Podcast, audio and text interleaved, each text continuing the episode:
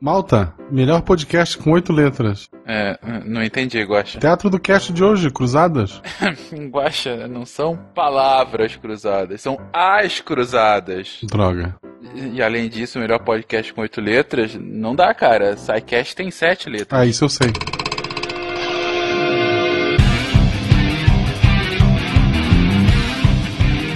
Pessoas, aqui Fernando Malto Fencas, diretamente de São Paulo. Indiana Jones e a Última Cruzada é um dos filmes preferidos da vida. Pô, aí eu concordo totalmente. Adoro. Júnior! Olá, aqui quem fala é o CA, diretamente de Praia Grande, São Paulo. Longo é o caminho e longa é a reta para Jerusalém, para Jerusalém. Branca, branca, branca. Leon, Leon, Leon. Aê! muito bom, muito bom. Wala Wala, ouvintes! Aqui é o Pena de São Paulo e o Teatrinho do Guaxa acabou com a minha piadinha. Eu vou fazer uma cruzada contra ele. É agora. A vingança nunca é plena, isso se você for um, um francês. Aqui é Matheus, professor de Curitiba, Paraná. E o que vocês vão tomar hoje? Nós vamos tomar Jerusalém! Deus vult! Deus vult! Salve, salve, gente amiga da ciência, diretamente do Mediterrâneo Oriental. Eu sou William Spengler e que outro podcast você conhece que pode se dar ao luxo de ter como líder um componente da Ordem de Malta? Sensacional! É verdade. Diga as passas, Catarina, que é Marcelo Guaxinim. E se não é palavras cruzadas, pelo elenco escalado, vou chutar que também não é reprodução animal, né? Uma hora a gente acerta, Guaxa. Você está ouvindo o Psycast, porque a ciência tem que ser divertida. Bem-vindos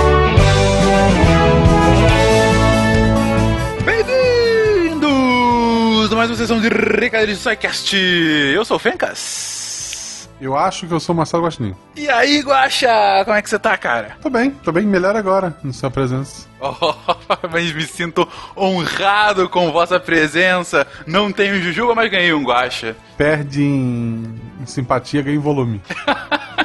É verdade. Guaxa, nessa sexta-feira falaremos sobre as cruzadas. Muitas piadinhas e muita história na cabeça. Não é ciência, mas a gente tá aqui, né? É isso. Até tu, Brutus. Você que é das minhas, você que também é de humanas. Estou brincando, gente, estou brincando. Mas a gente que reclama. É, tem gente que reclama. Mas se a gente se importasse com isso, esse episódio não tinha saído. E, acabando isso aqui, a gente ia gravar outra história, né? É verdade, imediatamente, porque é história na cabeça, sempre aqui, mais ou menos um a cada seis episódios de história, né? Mas se você gosta desses episódios de história, se você gosta do SciCast como um todo, se você gosta desse projeto lindo, como você pode fazer para ajudar, Guaxa? Você pode ser nosso patrono, seja no Patreon ou no PagSeguro. Exatamente, a partir de um real, queridos, é só você ir lá e colaborar para que o projeto continue. E também para ajudar o projeto, você pode comentar, falar conosco, deixar Exato. seu comentário lá no post, mandar um e-mail para contato@saicast.com.br, enfim, falar com a gente no Twitter, é sempre interações de toda a equipe do Deviante lá no Twitter também. Sabe o que é engraçado também que as pessoas podem fazer? Parar a gente no shopping pra bater uma foto. Aconteceu comigo domingo. Domingo. Tipo, acho que era o Thiago o nome dele lá de um, de um grupo de que joga de tabuleiro nerd, Tinks, alguma coisa assim. E ele me parou e disse: Vamos bater uma foto e eu sou uma bosta pessoalmente porque eu não sabia nem o que fazer. Eu disse: Ah, tá, ok, vamos bater uma foto. É a hora que dá tela azul, né? Que você não sabe como reagir. Ah, porque uma coisa é tá, tu tá na CXP, tu sabe, porra, alguém aqui deve saber quem eu sou. A outra é tu tá, sei lá, esperando a mulher vir da fila, não vou dizer a marca, mas de uma loja lá, querendo ir embora, e de repente alguém aparece com um copo de cerveja na mão dizendo: Você, eu gosto de Psycast, eu, ei. Desculpa, né? Desculpa qualquer coisa. E um pedido que a gente recebeu do Matheus Pereira Furlan, ouvinte antigo nosso, que tá sempre comentando aqui, e que é o, talvez o maior usuário do grupo Amigos do Pause lá no Facebook, um grupo que há muito foi criado pelos próprios fãs, baseado numa piadinha dos primeiros episódios do SciCast, quando a gente ainda dividia em dois cada episódio. Ah, puta, muito antes de eu sequer começar a ouvir o SciCast. Ripsumar. Ripsumar, Mário, exatamente. Eu ouvi desde primeiro, hein? Eu sou, eu sou de verdade. hein? Não, eu já ouvi o primeiro, mas eu não ouvi desde o início. Mas o Matheus, ele é assíduo é, comentador lá do Amigos do Pause, e esse grupo, nossa, tem uma pinca de pessoas, e ele falou, Fencas, chame as pessoas pra cá, vamos discutir aqui no Facebook. Então, se você gosta do Facebook, quiser comentar lá, entre lá no Amigos do Pause, é um grupo não oficial do SciCast no Facebook. Isso. Eu não gosto do Facebook, mas se você gosta, problema de vocês. Estão lá. Enfim, já falamos o necessário, vamos pro episódio? Vamos! Até semana que vem, gente. Até semana que vem. Vamos descobrir por que a galinha atravessou a rua. Puta.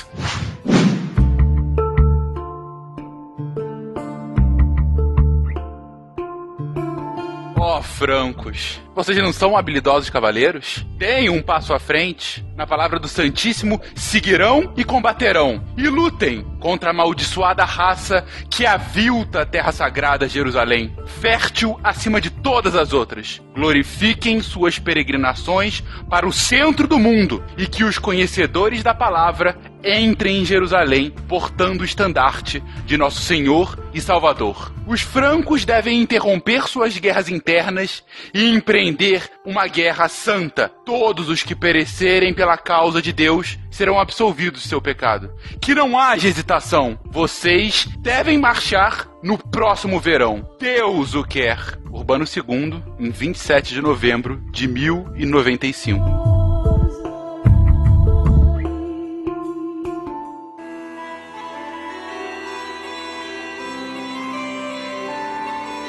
Queridões, voltamos à Europa, voltamos à Europa medieval, estamos aqui na virada do milênio, mais ou menos, estamos aqui no século XI, e estamos num momento em que Deus está clamando pelas tropas, tropas não, mas pelas hostes de todos os reinos europeus para uma cruzada contra os infiéis longínquos que estão tomando de assalto a cidade santa. É isso, né? Afinal, o que é cruzada então, gente? Por que, que a gente aprende no colégio que é essa guerra santa, esse- essas grandes marchas de combate ah, contra os infiéis que seguem outra religião? Ah, e o que de fato foram as cruzadas? E principalmente, o que, que a gente tem que ver isso hoje? Qual a importância que as cruzadas tiveram para o desenvolvimento dessa Europa medieval, dessa virada do milênio? Vamos lá, gente. O, qual foi. O que, que originou, primeiramente, as cruzadas? É, Fencas, antes de nós começarmos, talvez, falar né, do que originou as cruzadas, Uhum.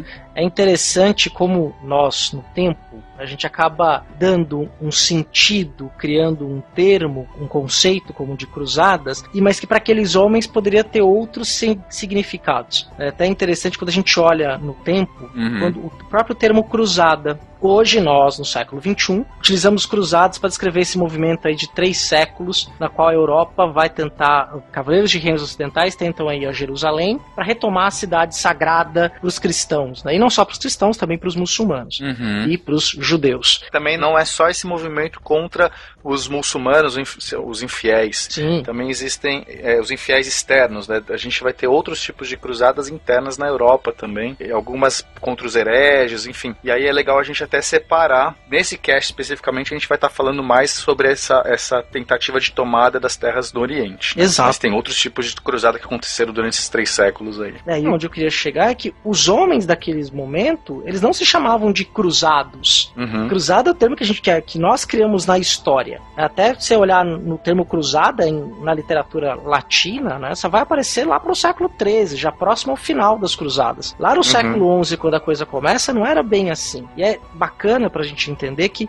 muitas vezes as pessoas podem achar que a gente veio aqui pra simplesmente descrever eventos, narrar, mas mais do que isso, a gente está preocupado em entender os certos sentidos que aqueles homens davam para os eventos na qual eles estavam envolvidos. né? Não Uhum. necessariamente buscar uma verdade sobre o passado, mas o que aqueles homens acreditavam ser verdadeiro na época em que eles estavam vivendo. Senão a gente cai no anacronismo, né? Exatamente, era exatamente esse ponto que eu queria trazer. De quão anacrônico pode ser, embora a gente vá falar de cruzadas o tempo todo, primeira, segunda, terceira, né, as várias cruzadas ao longo desse cast, mas é interessante pontuar essa questão, né? Uhum. Ah, então acho que eu saquei. É sobre um- uma moeda. Cast de hoje.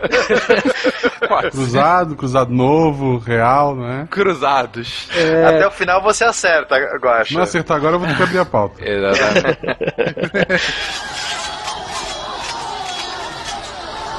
Bom, da- feito esse disclaimer e feito por outra pessoa que não eu, Guaxa, pra dar uma variada aqui, enfim, e por isso que não durou três horas como usual. Exato. Vamos de, de fato ao ponto e começar do início. Mas então, o que, que originou esse evento ou esses eventos que hoje a gente denomina como cruzadas? Bom, então nós temos que imaginar como estava a situação do mundo cristão e do mundo muçulmano nos anos 1050, 1060, 1070. Uma virada de século, os cristãos imaginavam que no ano 1000 o mundo ia acabar, no fim não acabou. Vamos esperar mais mil anos, né? Porque, né? Dois mil anos depois que Jesus nasceu, alguma coisa acontece. A Enfim, controvérsia. Pode ser que tenha acabado e a gente tá aí sem saber o que aconteceu. nós somos a Matrix. É, pode ser. Bom, nós temos califados muçulmanos por todo o norte da África, por todo o Oriente Médio e na Península Ibérica também. Lembrando lá o nosso programa sobre o- a expansão árabe que nós falamos da Batalha de Tours, da, da propaganda, o ministro da propaganda lá do- dos francos, né, Spengler? Isso aí. Milton Neves francês. Exato, Milton Neves francês. ano de 1071. Mais da metade da Península Ibérica é território árabe, todo o norte da África é território muçulmano, só que dividido em vários pequenos reinos, assim como a Europa estava dividida em reinos, os árabes também estavam divididos em califados, né? Cada um falando que não, eu sou o verdadeiro é, herdeiro dos califas, dos primeiros califas, não, eu sou o verdadeiro. Então, além de brigar Uhum. com os cristãos do Oriente, que são os bizantinos, os árabes e outros povos muçulmanos brigavam entre si para controlar as regiões mais ricas. Então você vai ter um califado, o califado fatímida no Egito, você vai ter o resto do califado abássida, daqui, que seria a Mesopotâmia, né, onde seria a região do Iraque. Você vai ter os turcos seljúcidas vindos lá das estepes da Ásia, são parentes dos mongóis, né? Os turcos seljúcidas chegando a toda, a todo vapor na Turquia e batendo de frente com o restolho do Império Romano, que é o Império Bizantino. né? Gostei de restolho. Então, a data principal aqui não é nem o discurso do Urbano II que você leu, Fakers, mas sim o dia Uhum. 26 de agosto de 1071, conhecida como a Batalha de Manzikert, onde as tropas dos bizantinos, ortodoxos, mas mesmo assim cristãos, é, são derrotados pela fúria da cavalaria seljúcida, né? E essa se instala ali como, como mais um califado islâmico. Ou seja, é, é uma batalha decisiva que acaba virando como uma espécie de estopim para que esses movimentos começassem a acontecer. Foi isso? Sim, porque mesmo tendo muitas brigas entre os ortodoxos, os cristãos do Oriente e os cristãos do Ocidente, os católicos romanos, os católicos romanos, o Papa ainda via os ortodoxos como tipo a última linha de defesa cristã contra o enxame muçulmano do Oriente, né? Então, o imperador é, Alexos I, se eu não me engano, ele é da família dos Comnemos. É muito, é muito engraçado, cara. Você tem os palaiologos, você tem os Comnenos, os uh, Ângelos, é muito engraçado. As, a- as dinastias bizantinas têm os nomes muito bizarros. Mas enfim. É, então, o imperador bizantino é meio que obrigado, né, a, a pedir ajuda ao, ao Ocidente, né? Tipo, ó, é, eu Uhum. sei que a gente tem nossas diferenças, mas, tipo, os muçulmanos querem acabar com todo mundo, seja ortodoxo, seja católico. Então, por favor, venham me ajudar, né? É, na- nada melhor do que um inimigo em comum pra juntar dois inimigos, né? Sim. Então, tipo, os dois ficavam brigando ali, pô, tem alguém que vai estragar a nossa brincadeira. Vamos se juntar, a gente bate nele, depois a gente continua nossa briguinha interna. Foi meio que isso. Tem um outro ingrediente aí que é a inveja. A igreja já estava rachada, nós já tínhamos tido o cisma do, do Oriente. Então temos as duas igrejas, a latina, vamos dizer assim, e a ortodoxa. No Império Romano do Oriente, o imperador colocava sob o seu jugo os diversos patriarcas dessa religião. Coisa que o Papa sempre quis e não conseguiu fazer ainda. Nessa época o Papa era francês ou era romano? Nós já tínhamos aqui, na época do. Não vai ser por acaso que o Urbano II vai fazer esse discurso efusivo na França. Nós já temos a figura do antipapa rolando aqui. Uhum. Antipapa, adoro esse título. Antipapa. O lugar do Papa era em Roma. E por que, que ele vai fazer na França? Certo? Não é uma mera ah,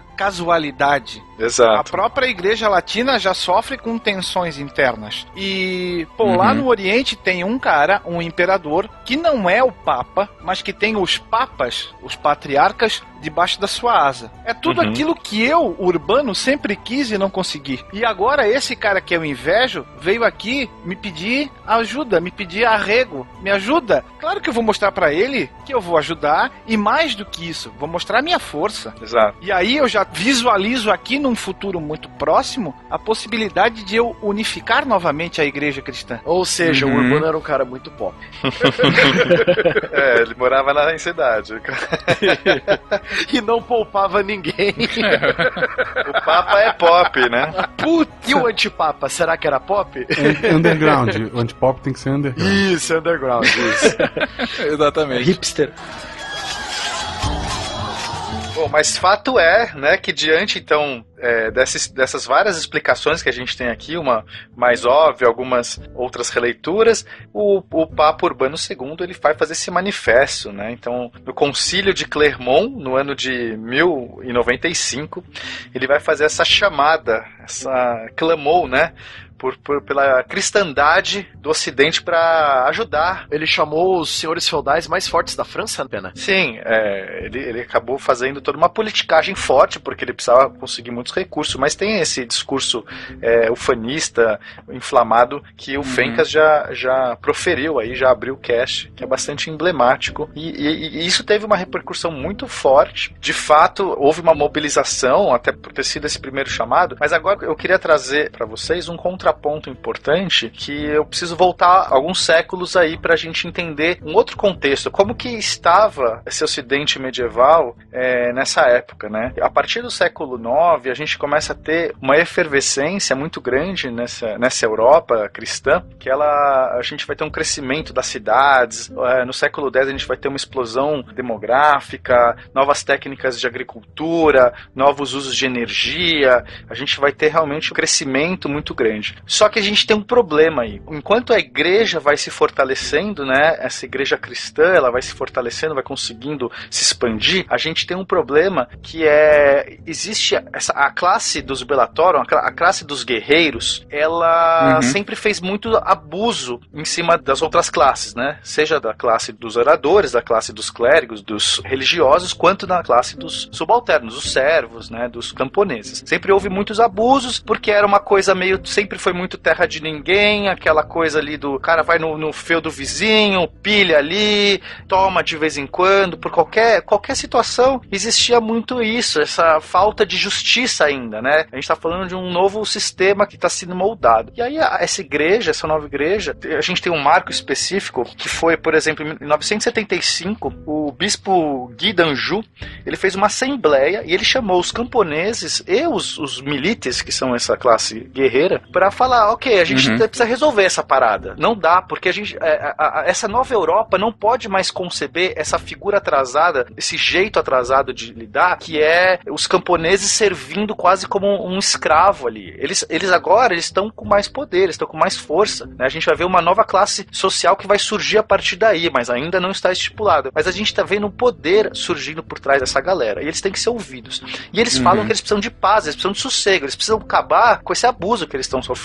E aí começa, é nessa data Uhum. que começa toda é, essa ideia da paz divina, que é meio que a gente precisa ter uma paz, a gente precisa ter uma estrutura, uma ordem interna. E aí vários concílios vão se espalhando por várias regiões na França, depois na Itália, depois na Espanha. Isso vai crescendo, vai se tornando uma grande, é, é, um grande movimento da igreja, dessa nova igreja, de estipular essa paz ou trégua divina. E o que, que acontece? Quando eles estipulam essa trégua divina, eles estão dizendo assim: olha, o, o verdadeiro cristão, essa pessoa que, se você quiser estar né, de acordo com esses valores, você não pode pilhar o amiguinho, você não pode fazer o que você bem entender. A gente somos todos cristãos. Olha que interessante esse movimento de transformar, né, é, é, de tentar trazer essas pessoas, mas mais do que isso, eles começaram a trabalhar com as comunas. Então, os próprios camponeses, que eram mais religiosos, os próprios clérigos, essas pessoas que estavam da igreja, começaram a se armar também. Começaram não, não se armar, mas elas começaram a se fazer, é, trabalhar com milícias, né? Então, o desenvolvimento de muitas milícias milícias para que também se defendam, porque eles não queriam sofrer os abusos de, de, uma outra classe. Cara, isso foi tão, tão interessante, né? Desculpa fazer esses parênteses grandes, mas eu acho que isso vai ter uma importância grande pro cast. A igreja não toma a frente desse movimento por piedade, por humanidade,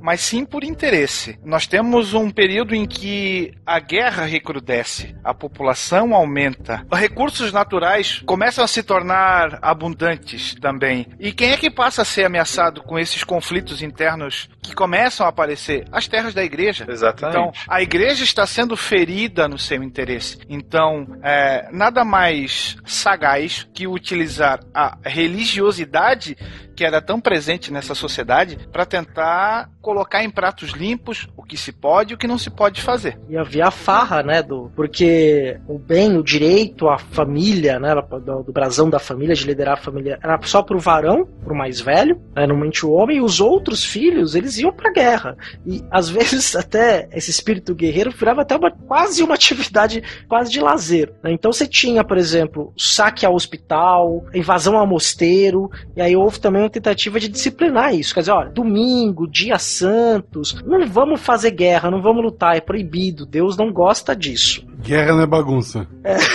No começo, essa trégua divina era, acho que da quinta-feira, das sete horas, acho que da sétima hora da quinta-feira. Justo. Até justo. a primeira hora da segunda. Você não podia lutar, Porra, né? E... Excelente. Guerrear é melhor que trabalhar, gente. Fim de semana prolongado. Fim de semana prolongado. Nós temos muito a aprender com esse calendário, hein?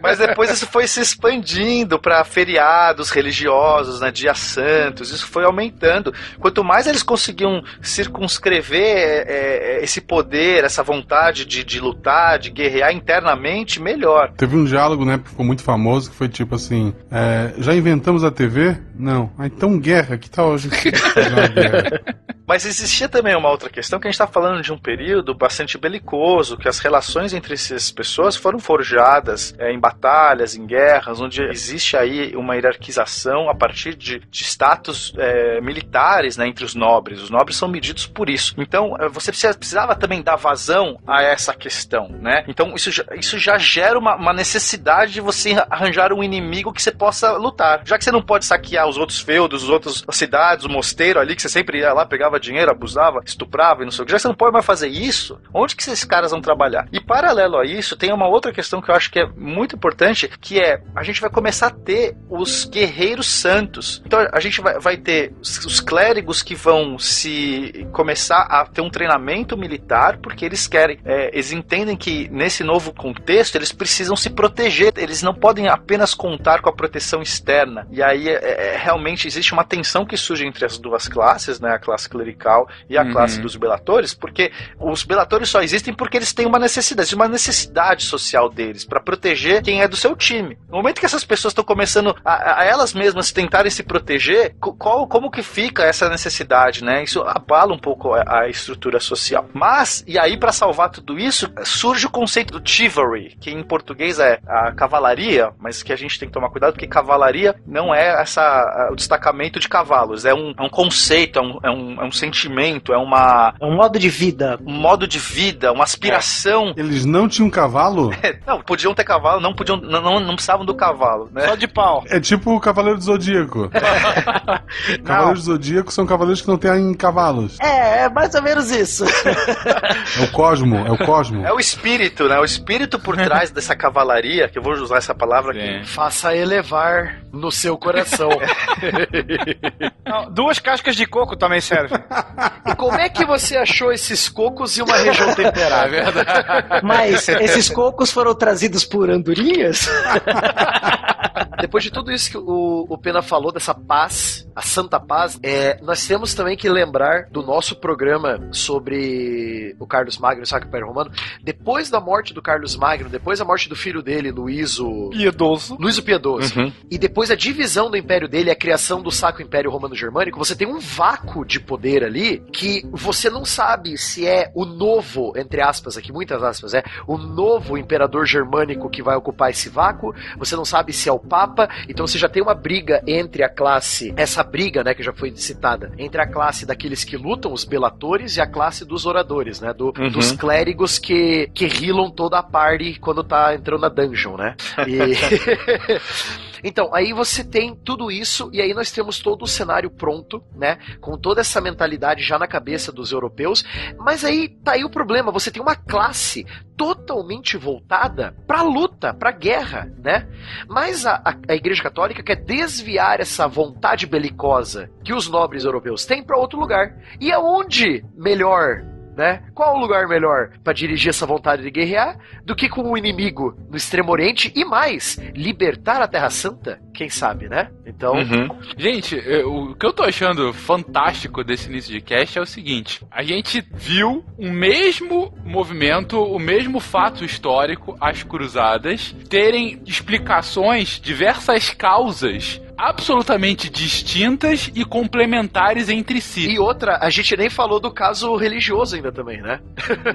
Não, comentou um pouco no início do ponto de vista que você coloca, que você mesmo comentou, né, Barbado, do ataque de forças não cristãs é, a, uma, a, a uma cidade cristã, independente do local dela, independente de divergências internas da cristandade. É, então você tem essa causa pouco religiosa, muito da causa de política, de realpolitik, mesmo sendo um pouco anacrônico antes do termo, né?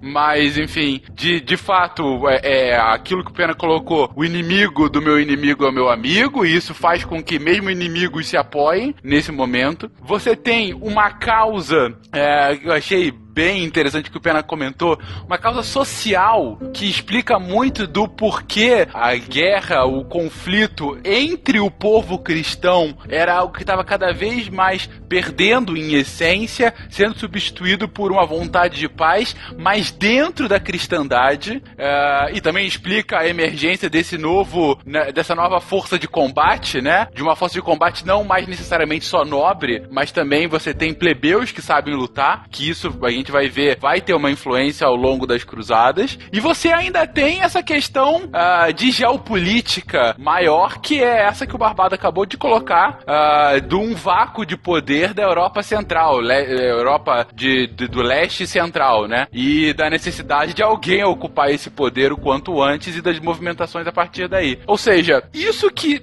eu digo de fato que é que assim, quando a gente quer explicar por que que isso aconteceu, não tem uma só causa, são várias delas, talvez até tenha outras. Ainda tem o business na jogada. Sim. Sim. Ah, sim. Dá pra vender chaveiro. Sim, é verdade.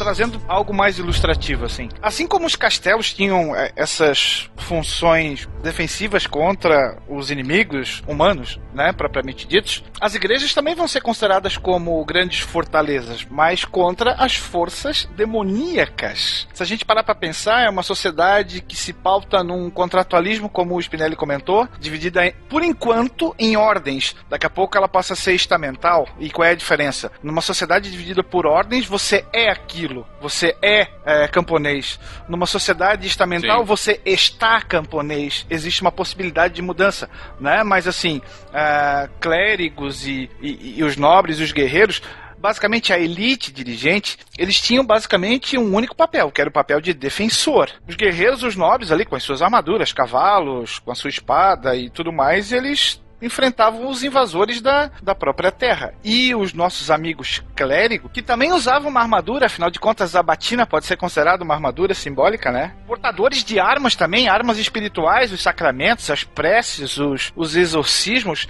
eles enfrentam os inimigos da fé, eles enfrentam as forças do mal. E talvez ah, uma imagem que sirva para ilustrar essa relação é a figura do São Jorge. São Jorge nada mais é do que um soldado completamente armado, Sim. né? Montado ali no seu animal de batalha que enfrenta o dragão da maldade, certo? São Jorge que veio da Capadócia. Isso aí. E que é patrono da Inglaterra, né? Por isso que o cruzado ia combater o dragão da inflação. Guaxa mencionou. Exatamente.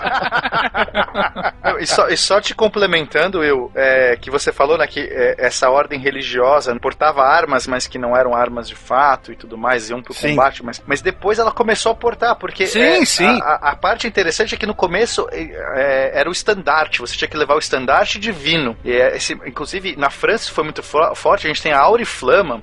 A Auriflama foi um desses estandartes é, tido como um, um artefato uma, um objeto de poder que você carregava ele nas batalhas e Deus estava com você, porque era o, o fogo divino, né? O fogo dourado, o fogo enaltecido que você portava, era o estandarte. Mas depois eles foram abrindo concessões e falando assim: não, mas espera aí, você pode portar armas, você pode, é, desde que você não as use. Olha que interessante. Eu não sei exatamente é, quem falou, é, eu não vou ter agora a referência, me desculpa, gente.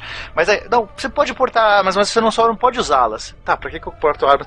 Não, depois você pode usá-las, você só não pode derramar sangue. E essa progressão, você pode usar uma armadura, afinal você está se protegendo. E, e disso tudo vai fazer uma construção dessas ordens de cavalaria, que são ordens religiosas. E a gente tem uma mistura aí, quando o religioso é o próprio guerreiro, e mais o código de Você cavalaria tem uma amálgama, né? uma amálgama, o código de cavalaria juntando tudo isso e te dando, outorgando aí uma figura divina que você agora, Deus está dizendo, vá, você pode fazer isso, e se for, se for para derramar sangue, só se for de um infiel. Então olha só quando você tem todos os ingredientes colocados para impulsionar agora e justificar esse levante que vai ter em direção ao Oriente, porque se eu posso derramar, eu não posso derramar sangue, mas de cristão, eu posso derramar sangue de infiel. Exatamente. Isso, essa construção ela é realmente muito pontuada, muito progressiva, muito bem deli- delineada aí pela igreja. né? E a religiosidade vai destacar esse estilo de vida heróico, essa busca de proezas, e aí você poderia inclusive encontrar a sua santidade através do seu próprio esforço. Você precisa ter uma vida de, de, de privações,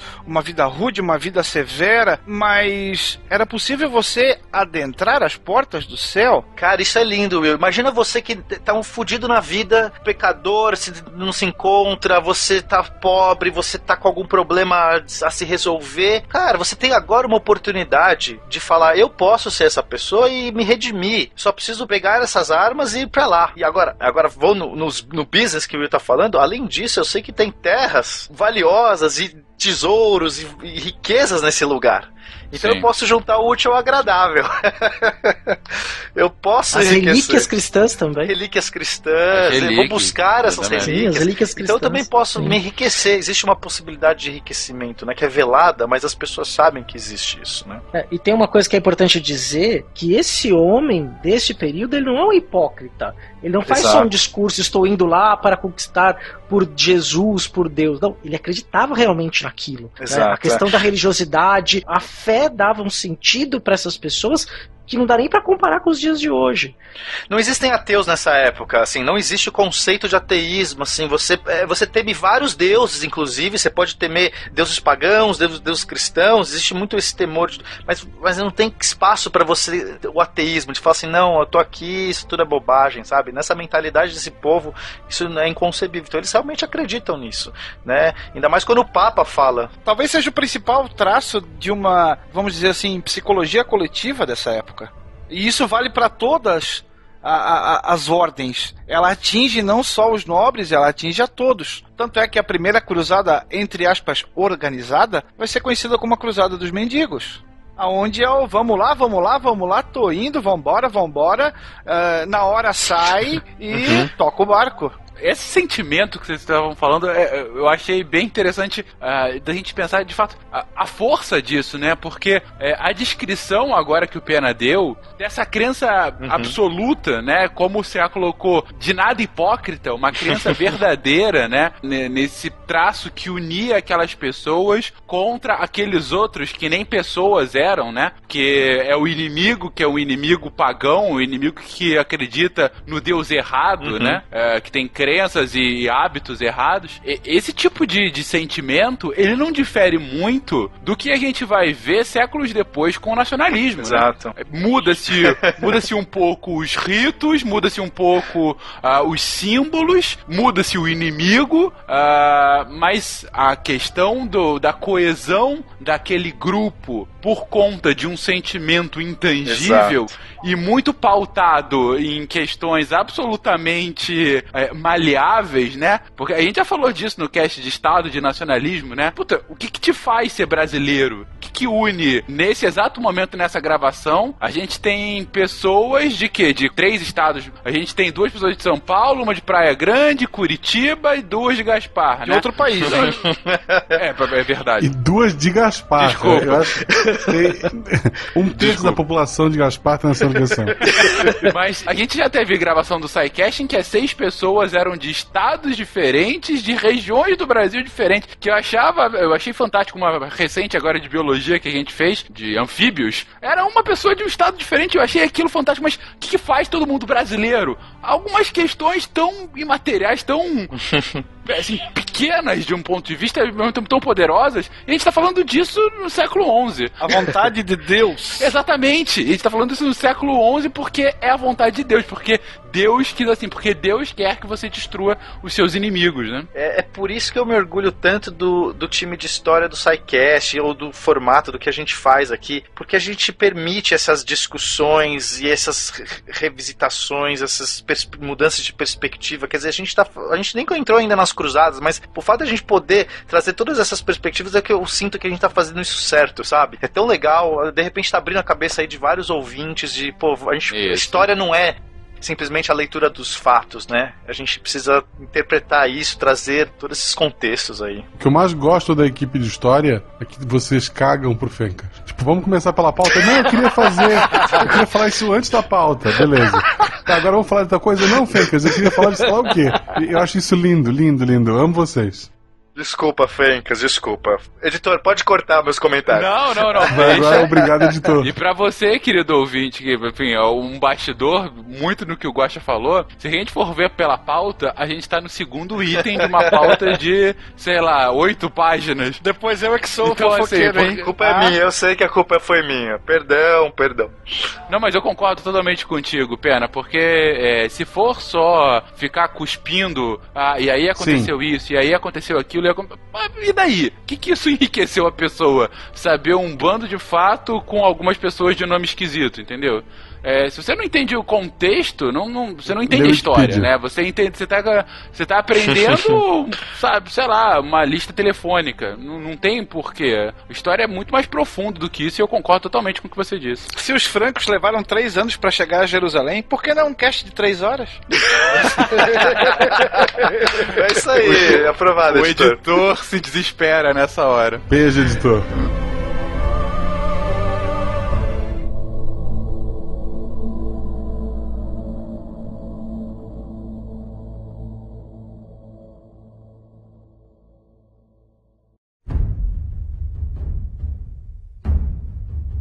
Vamos fazer um negócio poético. Por que, que tocou o coração de tantas pessoas esse discurso?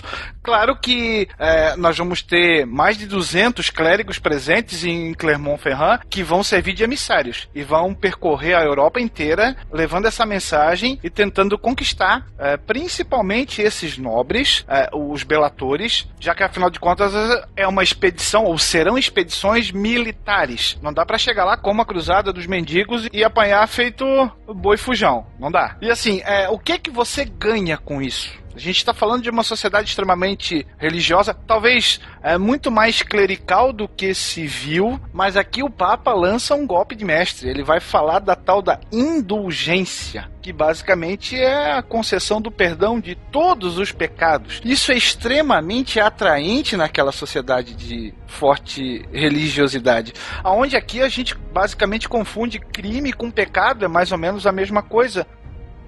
Então, eu fazer o voto de cruzado, não com esse termo, mas de cavaleiro de Cristo, vamos dizer assim, de peregrino, eu meio que me torno um, um eclesiástico temporário. Então, eu estou submetido sob a proteção somente da igreja. E a jurisdição dos nobres, que seja a juris- a jurisdição laica, tô nem aí. Eu represento o exército de Cristo. Enquanto eu estiver participando daqui da, desse nosso bonde em direção a Jerusalém, eu não preciso pagar minhas dívidas. Eu não preciso pagar juros.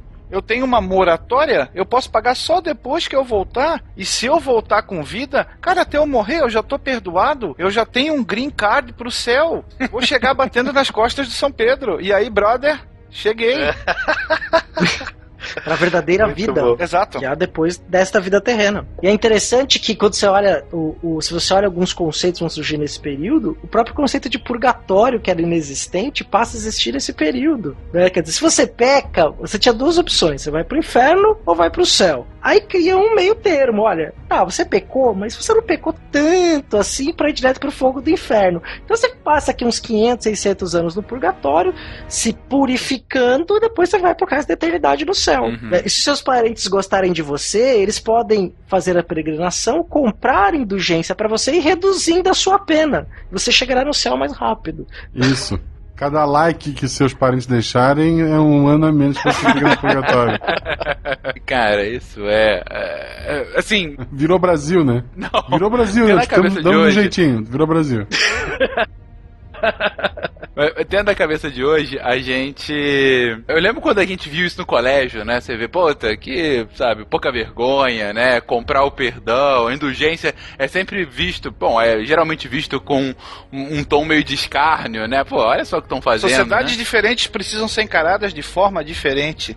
Exatamente. Por mais Will. difícil que seja, você precisa tentar se transpor para aquela época, para aquela temporalidade, Uhum. onde isso não era absurdo. Você não entrava nas florestas porque acreditava que lá habitavam espíritos malignos, ora bolas. E se você risse demais, se você fosse muito feliz, muito provavelmente você estaria possuído por um espírito maléfico, já que a sua vida deveria ser uma vida de sofreguidão para que a sua verdadeira vida, que é aquela após a morte, fosse plena. Olha o Tarek se dando bem nessa sociedade, hein? E, e se você acha ainda muito estranho, ouvintes, lembre-se de conversar daqui a uns 60, 70 anos com seus netos sobre como foi um furor o movimento da Terra plana nos anos 2010. e pra eles ficarem, sério mesmo que acreditava nessa merda quando você era jovem, pai, é, vô, enfim, lembre-se disso. Nós temos um papel também em relação à Itália, né? Especialmente as duas irmãs que não se dão, que é Veneza e Gênova. Uhum. Que vão exercer um papel bastante importante em relação às cruzadas.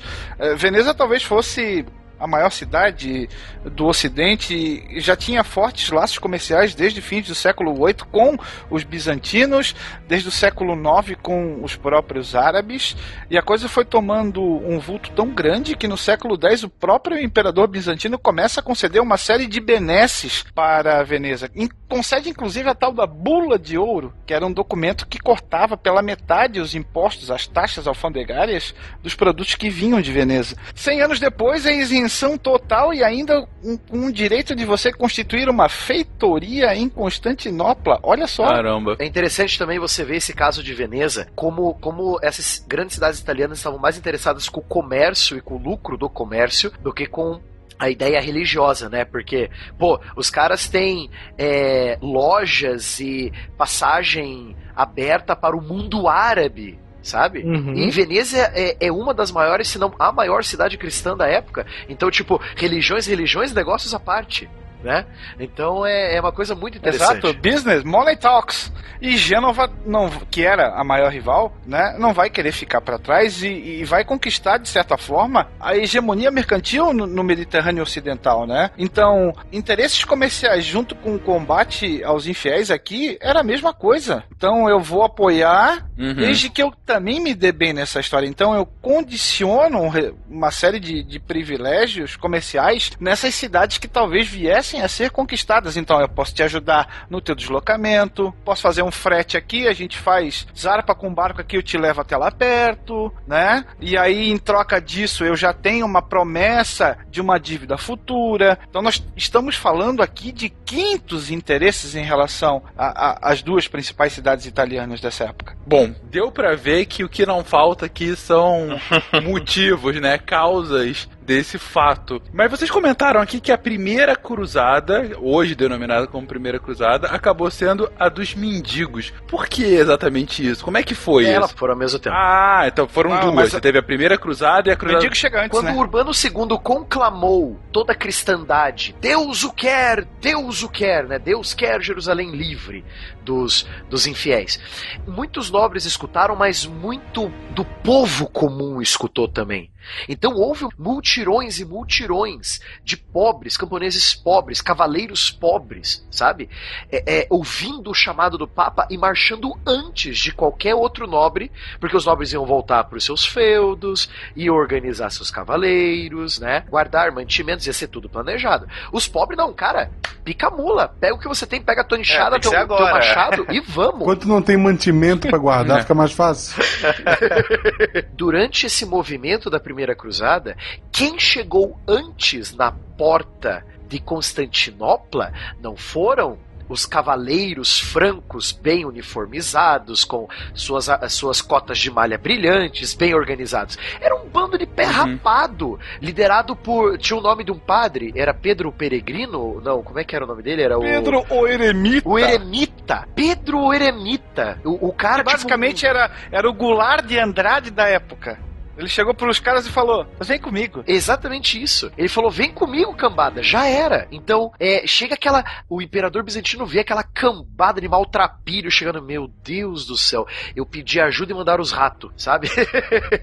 Coisas assim, sabe? Então, é, você vê que a, a primeira visão que os bizantinos tiveram dos cruzados, dessas tropas crist- cristãs do ocidente para ajudar os bizantinos, o, o bando de esfarrapado, é, sem comida, né? Viajaram um, dois anos sem, sem comida e água direito, tinham que saquear as cidades no caminho, pedir esmola para poder sobreviver à viagem, sabe? Então é, é bem complicada a situação da primeira cruzada junto com a cruzada dos mendigos. É muito E a complicado. ideia do, do imperador, do Alexius, era receber, vamos dizer assim, uma tropa de elite, uma tropa de choque. Algo em torno de talvez 300, 500 cavaleiros fortemente armados, para que ele fosse o bastião de defesa e, quem sabe, reocupasse Jerusalém. Ali ele está basicamente olhando para o calo que está apertando, é o calo dele. Jerusalém é depois. Eu vou proteger aqui Constantinopla, vou montar minha defesa, e depois, conforme for, a gente vai é, numa ofensiva, certo? Só que o nosso amigo urbano vai dizer: tropa de elite, que nada, eu vou mandar o quanto eu conseguir. Porque aí não é só Jerusalém que vai cair, Constantinopla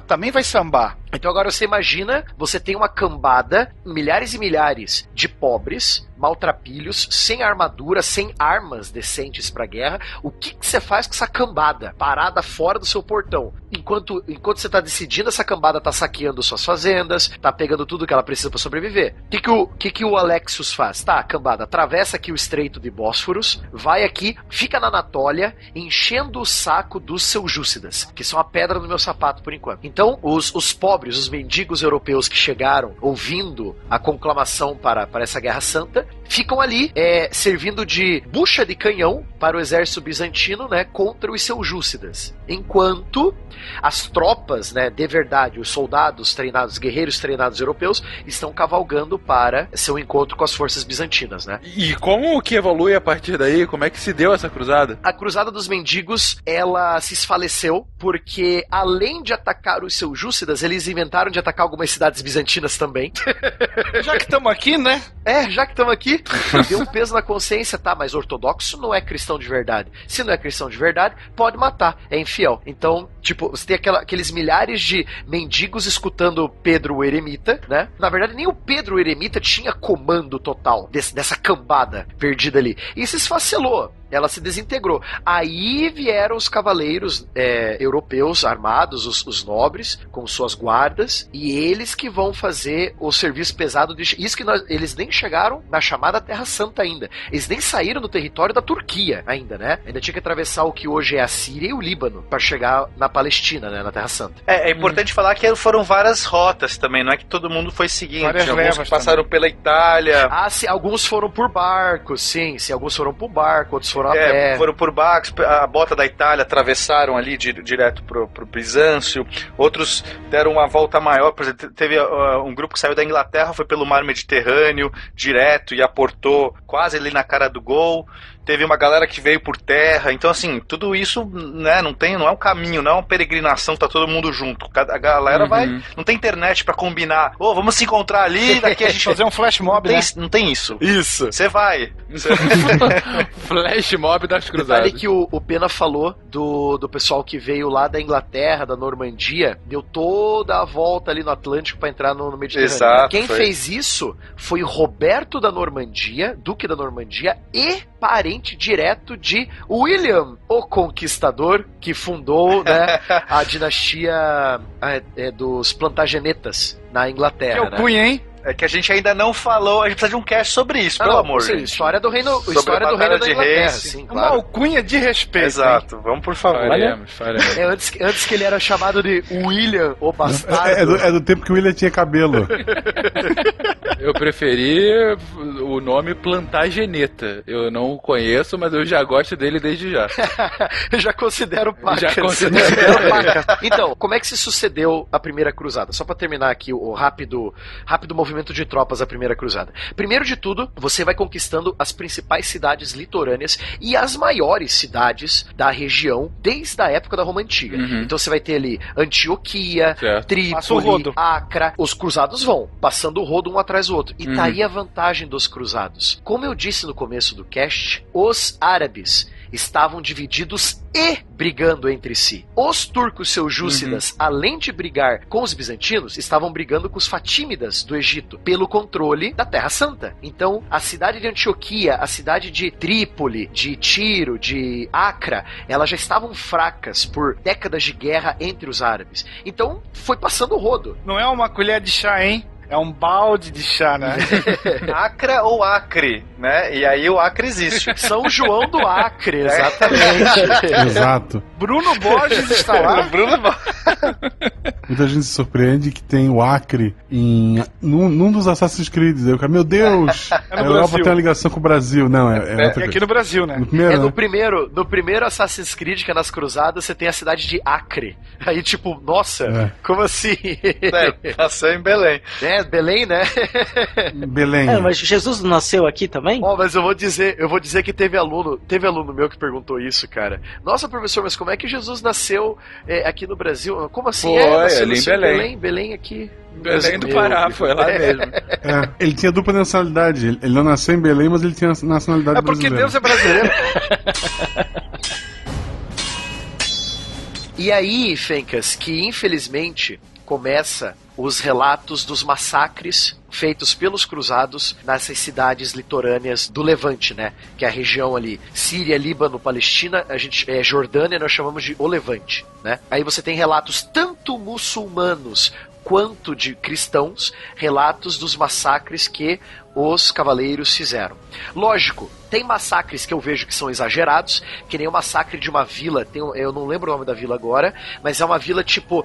é, eles passaram de Antioquia e estavam indo direto para Jerusalém, tinha uma vila no meio do caminho. Os cruzados mataram todo mundo, queimaram gente dentro de casa e, lógico, aí já é o puro exagero, e que os cruzados estavam comendo carne da- das pessoas mortas porque eles estavam famintos, né? De ódio e tal, né? Então, é, você tem exageros assim, mas os massacres. A cidade de Maara. Exatamente, Maara. Então, você tem é, relatos exagerados assim, lógico, você tem que usar a propaganda de guerra a seu favor. O principal relato desse caos foi feito por um francês. Então, que era do lado, vamos dizer assim, dos mocinhos. Né? Pois é, né? Olha só que interessante. A revanche. La revanche.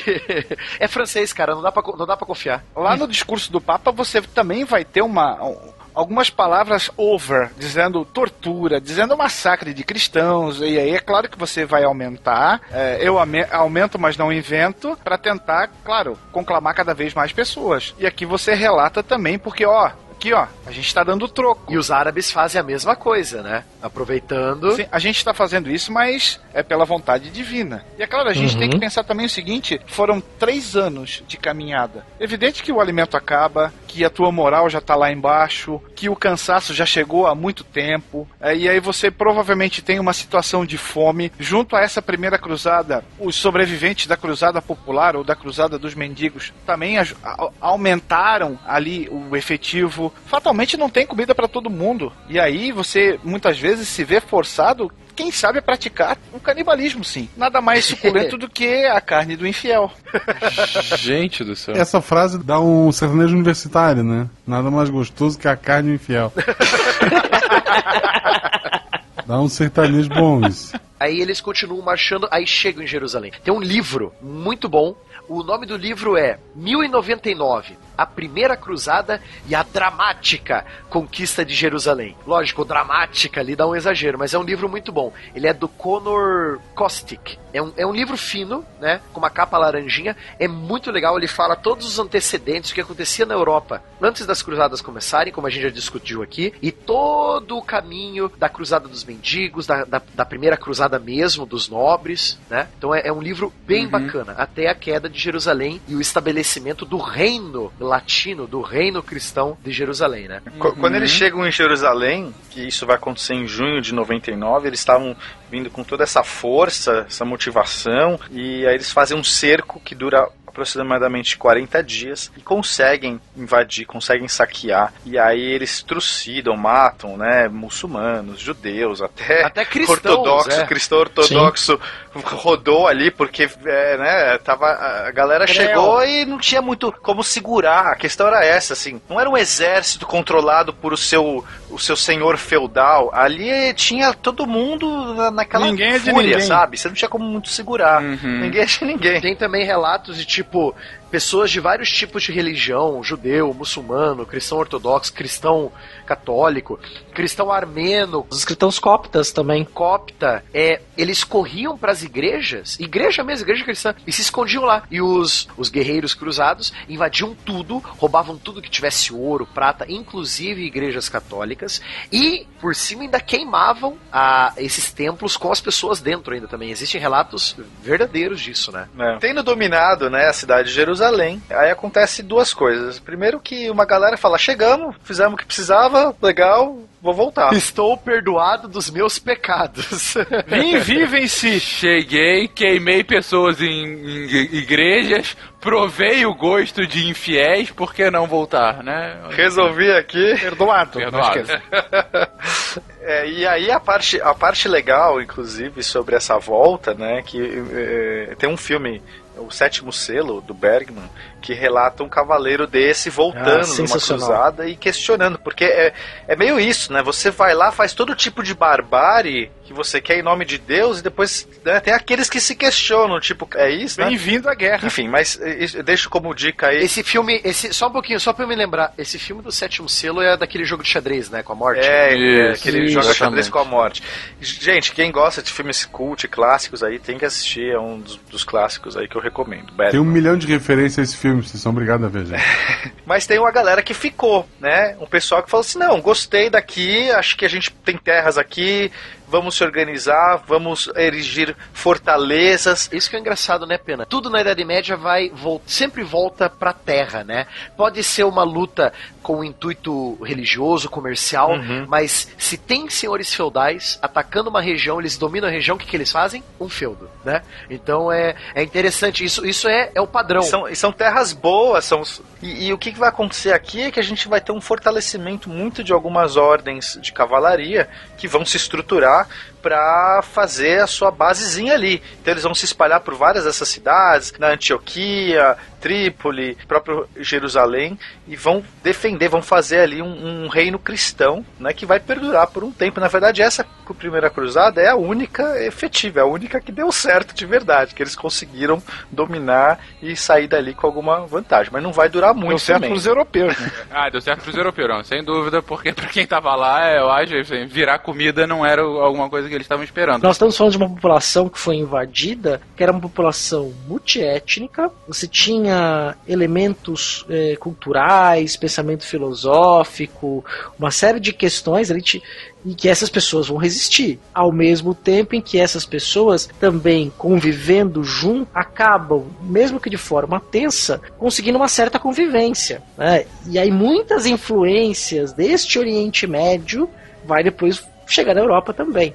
A gente tem aí uma, um caldo cultural bem interessante nessa região, que sempre foi uma região de encontros e conflitos que a gente vai chamar de Oriente Médio. A gente tem persa, a gente tem turco, a gente tem é, árabe, né? tem sírio, e tudo isso. Uma expressão comum que é utilizada pro Oriente Próximo, e, Oriente Médio, Oriente Próximo e Europa Central, é a encruzilhada do mundo, né? Que é justamente por onde cruzavam todas as grandes rotas, tanto rotas Uhum. comerciais como antes rotas migratórias, ah, rotas de cruzados, né? Enfim, de tropas, enfim. E de fato é uma grande encruzilhada, né? Você tem ali de tudo. É um, um caldeirão cultural e étnico gigantesco. Mas o que eu queria perguntar pra vocês, gente, ok. É, a cruzada, bom, logrou êxito pros europeus, sem dúvida. Eles conseguem conquistar a Cidade Santa. E o que, que acontece a partir daí em Jerusalém? Forma-se quatro reinos cristãos no Oriente, né, que são os chamados reinos francos, que é o Principado de Antioquia, o Condado de Edessa, Trípoli e o Reino Latino de Jerusalém. Então agora você tem um rei cristão de Jerusalém. Você tem um príncipe de Antioquia que responde para a igreja cristã. É claro que os muçulmanos não vão deixar isso barato. Até porque esse- esses relatos de barbárie vão chocar também o mundo muçulmano. E você clama Claro. por reforços o quanto antes. E esses reforços chegam, né? E clama por, pela, por uma lá revanche, É né? claro que sim. E como é que se dá essa revanche? Por mais que você sufoque esse seu inimigo, você não consegue acabar com ele. E até aqui, ó, quem é que também fica com a pulga? Não, não é nem a pulga, é o cachorro atrás da orelha já, em relação aos cruzados. Também são os bizantinos, que viram que a coisa, o buraco era mais embaixo. Tanto é que Sim, nós vamos ter sim. algumas passagens na história que muçulmanos e bizantinos vão fazer uma aliança contra cruzados, já que os interesses vão, vão se estreitar. Mas lideranças muçulmanas começam a despontar. Talvez o principal cara nesse primeiro momento, nesse primeiro levante, seja o Zengui que vem de Alepo e Mossul. Então ele começa a encabeçar uma reação. Peraí, e desculpa, quem é o Zangief? Como assim? Eu não, não entendi direito esse nome. Ele, ele dá um pilão, né? Vem rodando num pilão Leva giratório. camisa com bigodão, hein? Aquele lutador russo soviético com uma, com uma cuequinha vermelha. Provavelmente os cruzados correriam se visse isso, né? Ah, com certeza. E ele reconquista o, o- o principado de Edessa. Então, o primeiro reino cristão cai. Então, a- as mãos cristãs são decepadas, vamos dizer assim. E é claro que essa notícia vai chegar na Europa. E adivinha o que, que nós vamos ter daí? Novamente. Mais, um, uma mais um cruzada. chamado. Exatamente. ma- ma- Vamos salvar mais um agora discurso o inflamado. Principado de Edessa. Vamos lá, gente. Quem sobrou? Precisamos mais uma. Agora vai. Mas quanto tempo? E quanto tempo de uma para outra, Will? 1147 a gente já tem a organização da Segunda Cruzada. Ah, então já era uma outra. Não eram as mesmas pessoas. É, são uns 20, 25 anos. É. Outra cidade brasileira, né? Odessa, não é isso? Não tem as plantas lá? Como que é? As flores? O vinho, não sei o que, que é. Ah, o grito de guerra na época era Odá ou desça. Ai, muito Esse é o nível, beleza. E aqui a gente vai ter os reis encabeçando esse novo movimento. Então a gente vai ter o cara do Sacro Império Romano Germânico, a gente vai ter o rei francês que vai encabeçar, nós vamos ter nobres ingleses, nobres flamengos, a coisa já vai ganhar um vulto maior. Verdade. Nenhuma piadinha, olha, Nobre Flamengo no Brasil mesmo. Eu tava esperando, eu tava com uma A na... gente é nerd, A ninguém- gente é nerd. Não gostamos de futebol. Excelente justificativa, gosto.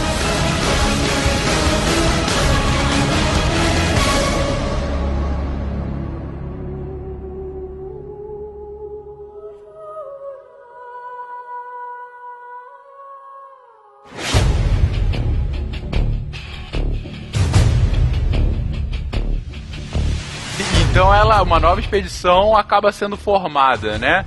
Mas formada como foi a primeira, né? Não tem os o, a expedição do- dos mendigos juntos. É, é, a segunda cruzada, ela é meio que, tipo, ela vai, mas tipo, ela chega lá, o principado de Edessa já tinha sido completamente reconquistado pelos turcos seljúcidas, e tipo, tá, chegamos aqui, os turcos têm um exército que, tipo, é, são 10 deles pra um nosso, é, vamos voltar. Então meio que a segunda cruzada é mais pra reforçar os reinos já existentes do que tentar salvar Edessa, como eles saíram da, da Europa para dando a desculpa, né? Vamos salvar Edessa. Mas é, é mais. Tipo, eles chegam lá, não tem como salvar mais o, o que já está queimado, né? Os que chegam, né? Porque tem muitos que se perderam Foi bem complicada essa cruzada, a galera batendo cabeça, brigaram no caminho. Tinha tudo, tinha tudo para dar certo. Nós temos dois grandes reis que encabeçam o movimento, e aí quando a gente fala rei, você imagina a quantidade de vassalos que automaticamente Sim. vão com eles pro combate. Exato. Né? Então era Luís VII da França, Conrado III do Sacro Império. O problema é que eles não se entendiam. E aí como é que você não tem um comando único, você não tem um planejamento? Sim. Tá na cara que vai dar errado. E tem outro problema, e temos outros problemas também.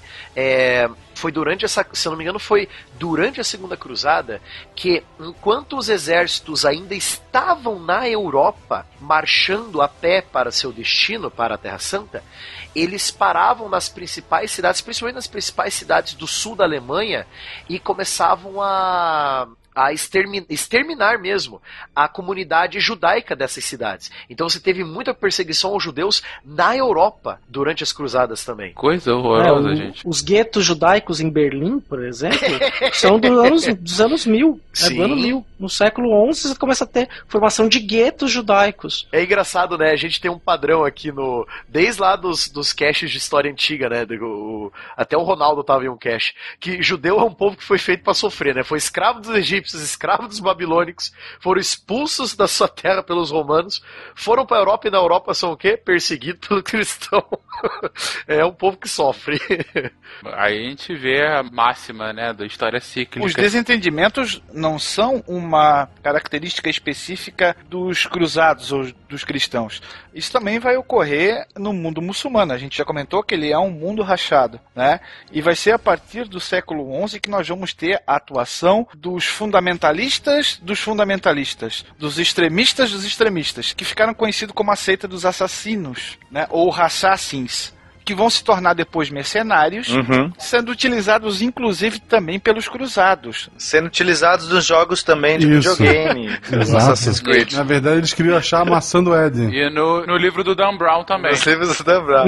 Isso. Um jogo bom e um livro ruim. Ah, é legal, é legal. Eu gosto de Dan Brown. É. Eu sabia que o Fencas ia Eu vou- Não, não, não é ofensa, eu gosto. Então aí você tem os, os assassin, que são os assassinos. Esse nome, porque eles fumavam muito rachixe, né, Pra ficar zen, pra fazer suas, suas atuações, suas peripécias na, na, no Oriente Médio, né? Fogo na bomba. E- É pra fazer parkour É, em fazer cima do parkour. telhado das catedrais, tem que ter Parkour. fumado muito ra rachixe. muito velho. rachixe pra cair no ferro. Pra cair no- Entre a segunda cruzada e a terceira cruzada, você meio que tem um período de tipo uma trégua, uma trégua não oficial. Enquanto os árabes se organizavam, os cristãos com seus reinos e principados latinos na Terra Santa se reorganizavam também. Aí que vem a figura do nosso querido amigo Saladino, né? Que eu até esqueci, eu sabia o nome dele inteiro em árabe, eu não lembro agora. Qual era. Yusuf Salahaddin Ibn Ayyub. Ibn Yusuf. Isso, exatamente. Saladino, filho de Yusuf. Talvez um dos maiores generais da história. Talvez não, Uhum. com certeza um dos maiores generais da história. Que esse cara, o que ele conseguiu fazer com o povo árabe, que era, não se via uma unificação assim desde o período que ainda existia o califado omíada, unificar todos os Uhum. árabes, fora os, os turcos, que turcos são turcos, não é árabe, né? É muçulmano, mas não é árabe. Unificar todo o povo árabe do Egito às, aos rios Tigre e Eufrates na Mesopotâmia e unir esses caras contra o invasor cristão é uma coisa assim, tipo, que os árabes não viam há 200 anos, esse tipo de unificação, né? Ainda mais sendo ele de origem curda. Uhum. Exato. Nem árabe era. Começa por aí. Olha só. Você vê que é uma constante também de grandes generais. É, o corso baixinho que conquistou a Europa, é... Exatamente. o austríaco que governa os alemães, né? Enfim. Não, não, mas aí a gente tá falando de grandes generais. cara. Ué, esse, não, esse não se encaixa. ele quase ganhou a, a guerra mais. uma das guerras mais importantes Não, é, eu dou, não, eu dou, eu dou a mão palmatória porque ele, de- ele detonou com a França. Eu dou a mão palmatória por causa disso. Ele tinha menos de 1,60, então não dá pra considerar, cara. ah, então tá. É, é por altura aqui, beleza. Com essa unificação, é, Saladino faz o sonho detonar o reino de Jerusalém e reconquistar a Terra Santa para os árabes mais uma vez. Então você tem uma guerra, aí eu venho citar aqui o ódio de qualquer um que adora estudar história, né, Pena? Que é o filme Cruzada, né? Tarek gosta, hein? Tarek né? gosta. Nossa É, senhora, verdade. esse- É um dos preferidos do Tarek. Agora é a hora que ele não tá nessa gravação, mas a gente pode expor aqui. O Tarek tem dois filmes que ele ama de paixão: A Cruzada e A Múmia, com Braden Não, Fraser. o Múmia do Pedro Fraser eu até gosto, que eu dou muita risada naquele filme, cara. É- Ele é bom pra dar É a risada. melhor versão da múmia. É a melhor versão da Melhor. Múmia, eu concordo. Então, aí no- o que que fala o filme lá do Cruzada? Você está entre a segunda e a terceira Cruzada, certo? Você segue um personagem principal que ele se chama Balian de Ibelin. Ibelin é o feudo do... Ele é um bastardo. É, Ibelin é o feudo do pai dele. O pai dele volta pra Europa pra achar o filho bastardo porque o pai não tem herdeiro, né? Godfrey. É, o herdeiro oficial, Godfrey de Ibelin, né? E umas encrencas no meio do caminho, ele vai pra Jerusalém, tem um caso com a irmã do rei de Jerusalém, Balduino IV, né? Então, tipo, todo esse, todo esse drama sendo empilhado. Agora, eu dou a mão à palmatória para as cenas de cerco da cidade de Jerusalém, com o exército do Saladino cercando a cidade, bombardeando a cidade com catapultas. Essas cenas são muito boas. Eu, eu, eu, eu gosto do, do Uhum. nível técnico. Pena que não, não era assim. mas, mas enfim. Então você tem aí Saladino enviando, depois da morte do rei Balduíno IV, o, meio que o reino de Jerusalém fica meio que quem manda, a irmã do, a irmã do rei que manda, é o, o marido dela que manda, quem manda? Quem que é o Sibila. rei? Né? A Sibila, né? Rainha de Jerusalém. Então, tipo, quem manda? Nesse, nesse que os cristãos estão, Uhum. estão confusos, quem manda agora na Terra Santa? O Saladino aproveita e tá na hora de atacar. E ele manda todo o seu exército, que, se não me engano, era de 200 mil homens, que era um exército muito grande pra época. tanto, então ele né? manda todo tanto. esse exército. É, nem tanto. É, é tipo a história dos. É a história do. Vale a propaganda de guerra, É, né? é tipo a história dos, dos gregos lá, dos espartanos em Termópilas, né? 300 contra 1 milhão. É, então, mas o exército, o exército árabe era muito maior que o exército do reino de Jerusalém e passou o rodo. Nesse passar o rodo, ele reconquistou várias cidades importantes, tirando a cidade de Ashkelon, na região hoje que é a, a região de Gaza, e a cidade de Acre, né? Afinal de Então- contas, né? Gaza não dá, né, cara? Exato. E o Acre também ficou ali com seus dinossauros, né? Aí vem a terceira cruzada. Meu Deus! Os, os árabes infiéis reconquistaram a Terra Santa. Precisamos tomar de novo. Aí entra em cena três personagens muito importantes. Que eu não vou lembrar o nome de um, porque esse um é francês. E eu não me importo com ele. Então eu vou lembrar o nome dos outros dois. É o rei Ricardo Coração de Leão da Inglaterra e o imperador Frederico, o Barba Ruiva, do Sacro Império Romano Germânico. E o rei francês, que eu não lembro o nome dele. E não faço nem questão de lembrar. Felipe Augusto. Dessa época é o Robin Hood, né? Essa, aí tem o filme do Robin É. Hood, que é outra coisa absurda. Não, o filme da Disney, que é o Robin Hood Raposa, é muito ah, bom, bom, o gente. filme da Disney. Não, aí é o filme.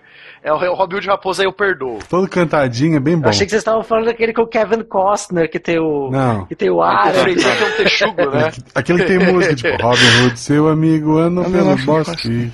Pelo bosque, É, exatamente. Eu, eu tinha fita cassete, gente. Vocês nem sabem o que é isso. eu, eu tinha também, era, era muito bom. E o outro tem Brian Adams, hein? Sim, sim, Brian Adams. A terceira cruzada, ela vai aparentemente sair com muita moral, né, sobretudo por causa do, do, do imperador do Sacro Império Romano Germânico, que era reconhecido. Só que ela tinha tudo para dar certo, assim como as outras, né, do ponto de vista europeu. Só que ela vai fracassar miseravelmente também. Especialmente porque o Frederico morre no meio do caminho. afogado num riacho.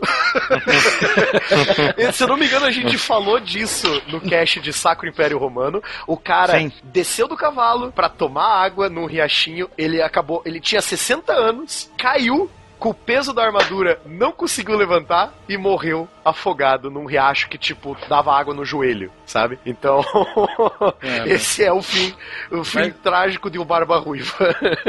Esse- esses casos são tão bizonhos, né, cara? É Não, quando você e, sabe. e tem outra, Fencas, continua. Colocar o corpo do imperador num barril cheio de peixe Ah, é, muito- pra, pra disfarçar Aham. o cheiro pra. Não, o imperador tá vivo, vamos continuar, galera, vamos continuar. Ele só tá dentro da, da charrete dele, não quer, não quer sair, não quer ver ninguém, mas vamos lá que ele tá vivo.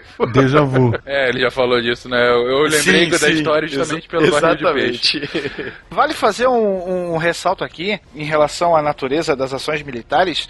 Os cruzados é, tinham justamente uma armadura pesada, um armamento pesado. Em comparação, os seus Júcidas tinham um equipamento muito mais leve. É, você tem um arco, você usa o cavalo com maestria, você utiliza um dinamismo muito grande. Evidente que se um cruzado é, encurralasse, vamos dizer assim, um, um combatente seu Júcida, ele não teria qualquer chance né? Mas em se falando de mobilidade e talvez até do avô da chamada força-tarefa, aqui os seus Júcidas são mestres e desempenham essa atividade com maestria. Então você tem pequenos raids, pequenos ataques muito rápidos que você não sabe de onde vem e que devido ao peso da armadura que você carrega e tudo mais, é difícil você montar você uma defensiva tão rápida. né? Você Exato. não consegue acompanhar. E outra, só para lembrar, aqui nós temos dois povos muçulmanos: o turco, seu Júcida, e o árabe, certo? O turco, seu Júcida, ele veio do mesmo lugar, do mesmo buraco da onde saíram os hunos e os mongóis, as estepes da Ásia. Os Não turcos falar mais não nada, são, né? né? Os turcos não são do Oriente Médio, eles vieram das estepes da Ásia, ou seja, é grama, é um mar de grama, e você vai andar a cavalo a vida inteira, usando arco e flecha. Então os seus Uhum. justas eles vão usar muitas táticas que Átila o Uno usou contra o Império Romano nos anos 400. Depois o Gengis Khan que vai aparecer nessa história daqui a A pouco. cavalo ainda por Aí cima. vem outra invasão do querido amigo Gengis Ah, Khan. E tem uma. essa- essas cruzadas, como a gente tinha falado lá no começo, não necessariamente elas saíam de forma coordenada. Né? Essa terceira, o, o Uhum. Ricardo dá uma tretada com o Felipe, eles, aí o, o Frederico sai na frente, morre, debanda os germânicos. Quando eles chegam, eles cercam. né, Jerusalém, e foi a primeira viagem que eles não passam pelo Império Bizantino, eles pegam um caminho por mar para ir direto para o Oriente Médio, né, meio que ignorando um certo É acordo o ali. Império, com os- o Império Bizantino já tava puto da cara de tanto cruzado fazendo merda no território deles, né? Então não passem nem perto. Não, e tem outra também. O Ricardo Coração de Leão se atrasou porque foi durante a Terceira Cruzada que o rei de Portugal, Afonso Henriques, pediu ajuda pros cruzados ingleses que estavam passando de navio por perto. Falando, faz o seguinte, aproveita que vocês estão indo combater os os islâmicos em Jerusalém, ajuda a gente a combater eles aqui também. Então, os cruzados ingleses vão ajudar os portugueses na reconquista a conquistar a cidade de a reconquistar a cidade de Lisboa. Os, os ingleses vão ser os últimos a chegarem porque eles vão parar para ajudar os portugueses a retomar Uhum. Lisboa, aí eles continuam a viagem. Exatamente, tudo nesse contexto. Né? Essa pena tinha colocado muito bem no começo. Quer dizer, a cruzada também cruz- a cruzada contra o infiel. Não era só a Terra Santa. Né? Depois vai ter a cruzada contra os hereges. Quer dizer, era um movimento que era muito maior, o movimento dessa cristandade que envolvia então essas, essas grupos de guerreiros, esses nobres, né, que vão para lá. O, o Ricardo Coração de Leão chega junto com o Felipe da França e aí eles cercam. O Felipe da França vai embora, né, ele decide voltar para a França porque morre a mãe dele, ele volta para lá. E o Ricardo Coração de Leão então faz um acordo com o Saladino e o Saladino libera uma região litorânea, o Ricardo Coração de Leão, que quando a gente olha a história é interessante, né? Que era no litoral sírio-palestino, que dá mais ou menos onde é o Estado de Israel hoje, né? Mas aí pôde ficar com aquela faixa para os cristãos para não ter uma derrota total do que tinha acontecido quando o Saladino retoma os territórios ali da antiga Judéia romana né, e dos cristãos. O modo de se fazer guerra é diferente daquilo que normalmente a gente pensa. Então você não tem quase batalhas campais. Você sim tem guerras de cerco e guerras de assédio. E aí, a tua armadura, a tua espada, isso tudo vai fazer efeito depois que a muralha for vencida ou rompida. Então você vai ter uma evolução na tecnologia bélica das próprias armas de cerco também.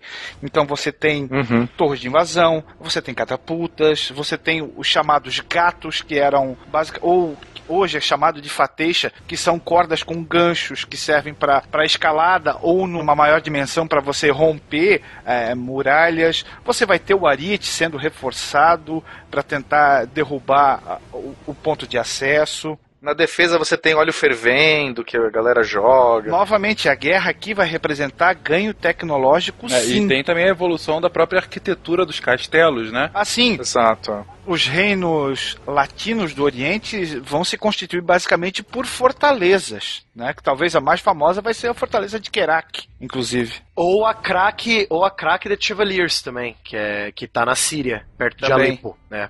Que por sinal está sofrendo muito com a guerra civil síria. Bom, tudo É, lá, né, infelizmente, cara? é triste, é Uhum. triste. Inacreditável. Até referência ao cast que a gente já fez sobre isso, sobre a situação, né? Da, da Isso, Síria. né? Tem dois textos no, no portal do Deviante que eu escrevi. Um sobre o castelo Crack de Chevaliers, sobre toda a história dele, com fotos, com imagens. E eu fiz também um texto rápido com imagens da evolução do equipamento de um soldado britânico, né, de um soldado inglês. Desde a Idade Média, o que, que, um, o que, que um nobre, um guerreiro inglês usaria até os dias de hoje, né? Passando por Primeira, Segunda Guerra Mundial. Se o ouvinte estiver interessado, dá uma lida lá, né? Evolução dos uniformes é, ingleses e o evolução dos equipamentos militares ingleses e o texto sobre Crack de Chevaliers, que é o castelo lá perto da cidade de Alepo. Gente, esse texto do, do Barbado da evolução do equipamento inglês tá excelente. Recomendo fortemente, que tá muito bom mesmo, tá? Até queria perguntar uma coisa pro Pena, que o Pena que entende bastante disso, é, da, da questão da, da evolução dos armamentos dos cruzados. Você- Você sabe um pouco disso, assim? Você- Sei tudo. Olha, Olha lá! Desculpa, cara, caraca. Nossa, eu fui muito babaca, desculpa, Sam. Incor... Incorporou o Rick, hein? O Rick Coração Desculpa. Corta isso, editora. Eu vou parecer um muito babaca. Não, não, agora Nossa. é a hora que o Pena Não, mostra agora a sua esse cara. é o Pena. Vitor. Esse, é o Pena de verdade. Puta, desculpa, sou muito babaca, velho. Coloca o selo lá, esse é o Pena. Não, eu É, poderia, eu poderia fala, fazer fala um tudo, cast então. sobre os armamentos das cruzadas. Eu, eu estudei essa Putz, bora, porra cara. por uns 10 anos, gente. É muito, é muito tempo estudando isso. Senta que lá vem história, vai lá, Pena.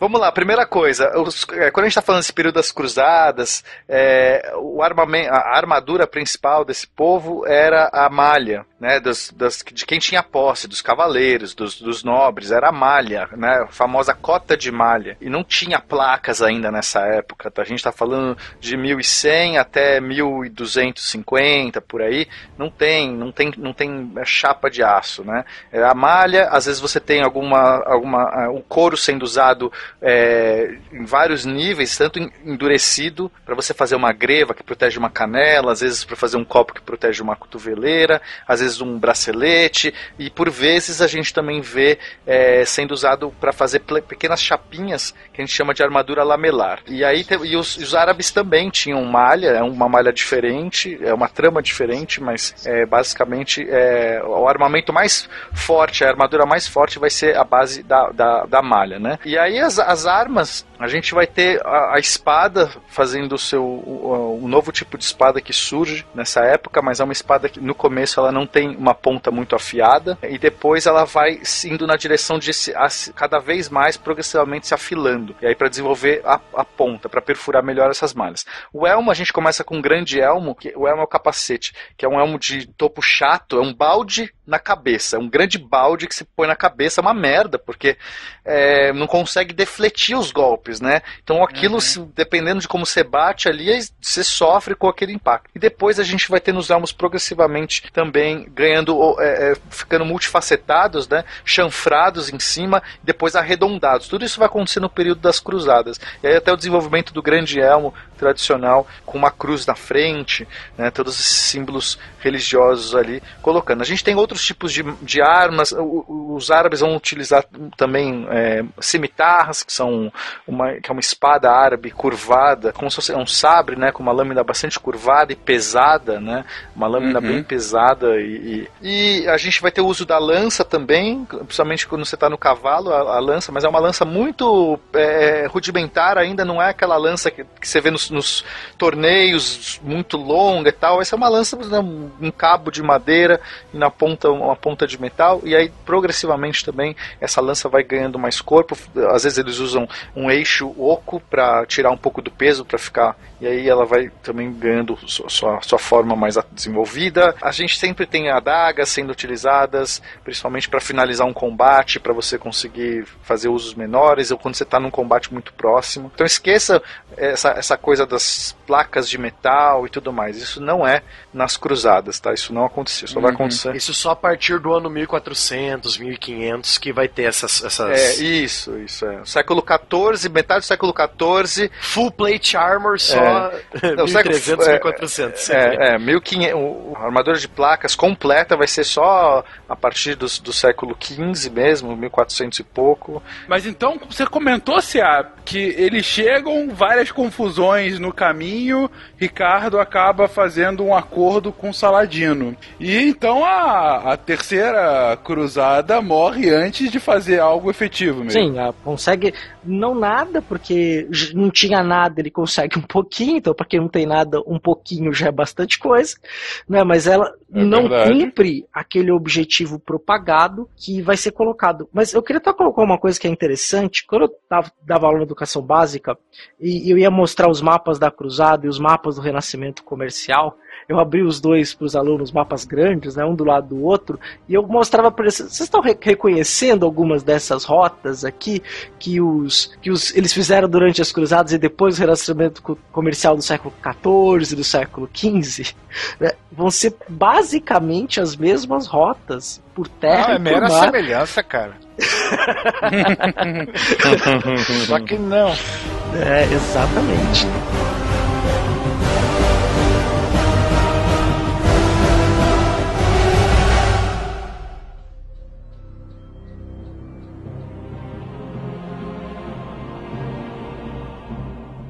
Bom, a gente tá vendo que a primeira teve êxito, a segunda um êxito um pouco menor, a terceira um êxitozinho, e aí? É, vai ser nessa escala realmente de, de regressão? Porque continuam tendo cruzadas, não? Sim, elas continuam, porque a terceira cruzada, o objetivo era re-retomar Jerusalém, o que não deu muito certo, Sim. né? O francês, como de costume, desistiu, voltou pra casa. O... Caraca, babaca. Eu não ia perder essa. sempre, né? O É imperador claro. alemão morreu no caminho, nem chegou a ver Jerusalém. Molhou a barba, hein? E o Ricardo Coração de Leão ficou sozinho. Ele conseguiu manter uma estreita faixa de terra apenas com cidades litorâneas, como ainda os restolhos do reino de Jerusalém. E aí vem a ideia da Quarta Cruzada. Não, porque nós precisamos reconquistar Jerusalém, a gente não conseguiu. Jerusalém foi, foi eh, declarada cidade aberta, né? Saladino diz que eh, o poder continuava com ele ou com os, os muçulmanos, mas as peregrinações poderiam acontecer de uma forma como já tinha, já havia acontecido bem anteriormente. Então, você é Sim, livre sim. para ir e vir. Esse foi o grande termo da- do tratado feito pelos dois. Saladino, além de ser um- um general brilhante, era um estrategista e um diplomata muito sagaz. Ele sabe que se ele se enfiar novamente numa guerra, o- ambos sofrem, entende? Então, por que não utilizar a diplomacia? Os caras já estão, a gente já vem batendo cabeça aqui há um bom tempo e nenhum Uhum. dos dois sai da, mostra uma evolução na sua posição. Então, vamos colocar um pano quente aqui, vamos tentar organizar a vida. Conversando a gente se entende, toca a bola. Isso Uhum. mesmo. Então, Perfeito. Os cruzados, né? O novo Papa, agora eu não vou lembrar o nome dele, que conclamou a Quarta Cruzada. É, os cruzados estão sem dinheiro. Como chegar a Jerusalém? Inocêncio terceiro. Inocêncio III Era um conclama. inocente, sabe de nada inocente. o padre Washington tava faltando nessa época. Enfim. Aí os cruzados, né, sem dinheiro, como é que a gente vai lá salvar Jerusalém? Ah, a cidade mais rica da Europa na época era Veneza. Vamos lá falar com os venezianos de novo, pegar uns navios emprestados. Só que Veneza tinha uma agenda própria. Aí ela falou assim: tá, vocês não têm dinheiro, não tem garantia que vocês vão me pagar. O que, que eu vou fazer? Eu quero que vocês façam um favor pra mim. Isso, isso os venezianos falando pros cruzados. Tem uma cidade chamada Ragusa, aqui perto, aqui no Mar Adriático, onde hoje é. Ah, se eu não me engano, é o território da Croácia, se eu não me engano. Só que é uma cidade cristã. O que, que os venezianos pediram? Vão lá, detonem Ragusa e deem pra mim. E eu abro é, e levo vocês até Constantinopla, de Constantinopla vocês vão a pé até Jerusalém. Né? Frete grátis para todo o Frete Brasil. grátis para todo mundo. né? então, então você já tem a encrenca de cristão católico atacando cristão católico. Já começa aí. A quarta cruzada. Eles nem saem da Europa e já começa a guerra. Então vai lá. Basicamente vira um jogo de mercenários, né? um jogo de mercenários. Os cruzados agora são mercenários.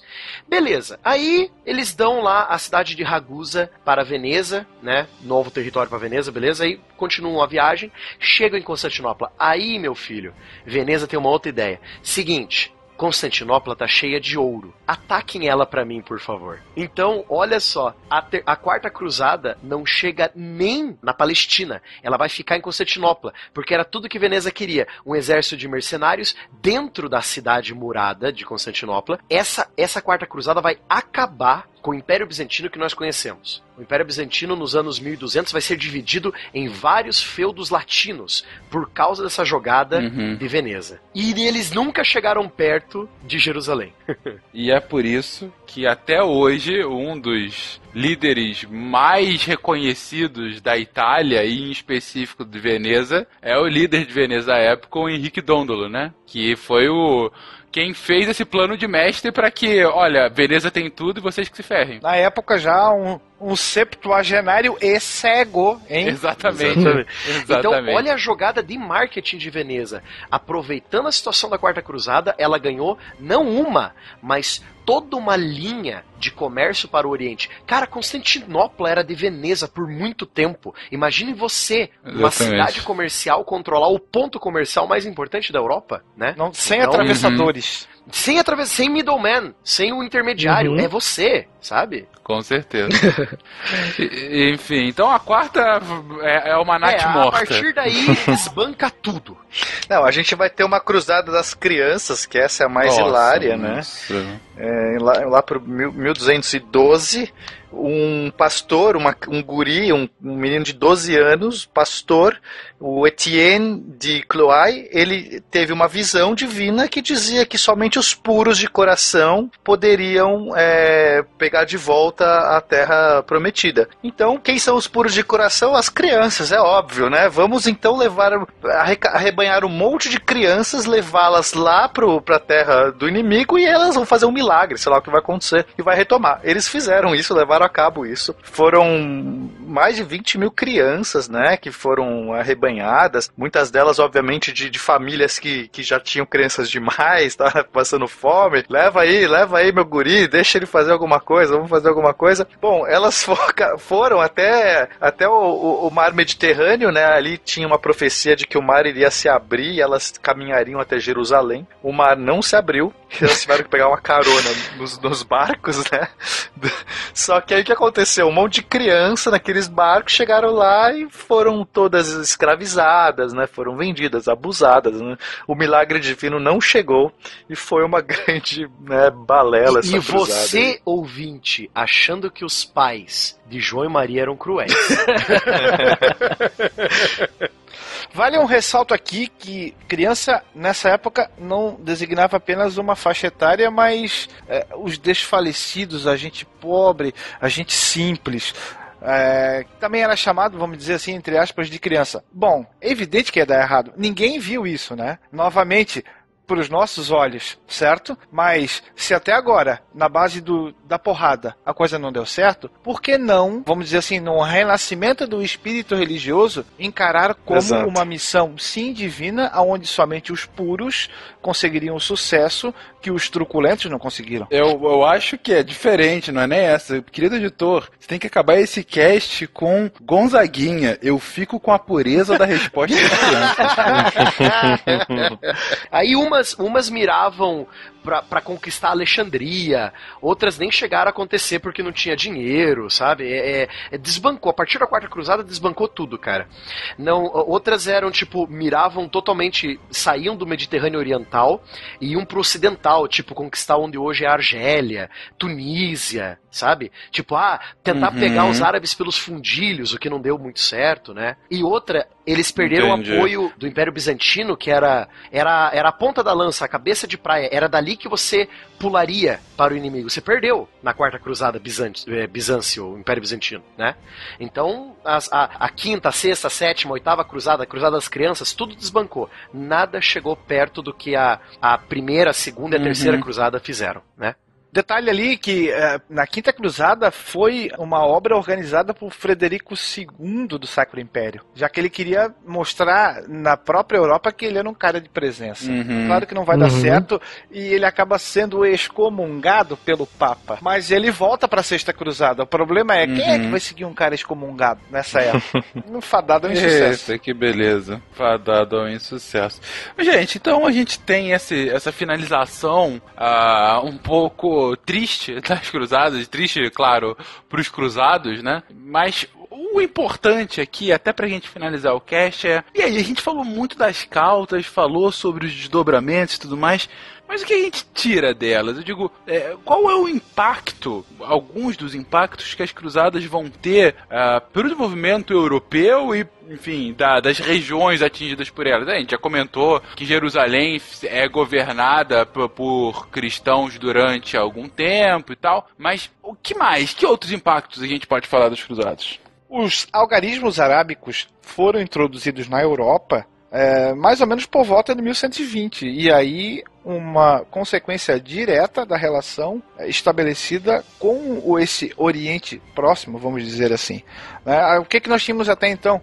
Algarismos romanos que são extremamente difíceis de você elaborar qualquer expressão matemática. E aí Uhum. você tem um Uhum. ganho considerável com a presença dos algarismos indo-arábicos. Né? Além disso, a, a arte da tapeçaria chega até a Europa, aonde você vai ter eh, esses tapetes muitas vezes sendo utilizados para contar as histórias e para embelezar, sim, castelos, palácios, a mesa de, dos principais nobres. E aqui também a gente encontra eh, um reforço, talvez o início aqui do fortalecimento, sim, eh, da centralização monárquica na Europa. Uhum. Aquela sociedade já havia mudado, não tem mais como você manter o território todo fragmentado. É, a monarquia nacional, a gente já começa a falar, de certa forma, sim, de, de um nacionalismo, claro que é um movimento que vai se completar é, muito tempo depois, mas ele se beneficia diretamente dessa dessas expedições, muitas famílias nobres vão desaparecer, né? E aí você vai ter automaticamente Uhum. um- talvez o afrouxamento da servidão,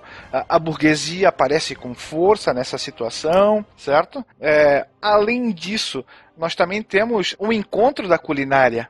Né, dos dois mundos. O vinho é, grego chega na Europa de uma forma mais intensa e era um vinho diferenciado, extremamente caro, aonde os nobres faziam uso. A cristandade, de certa forma, também se expande, né? Da- dessa relação simbiótica entre muçulmanos e cristãos. Aqueles que por lá permanecem, aos poucos passam a se vestir como muçulmanos, porque nós temos uma geografia diferente, nós temos costumes diferentes, é, nós temos casamentos entre cristãos e, e- mulheres infiéis, vamos dizer assim.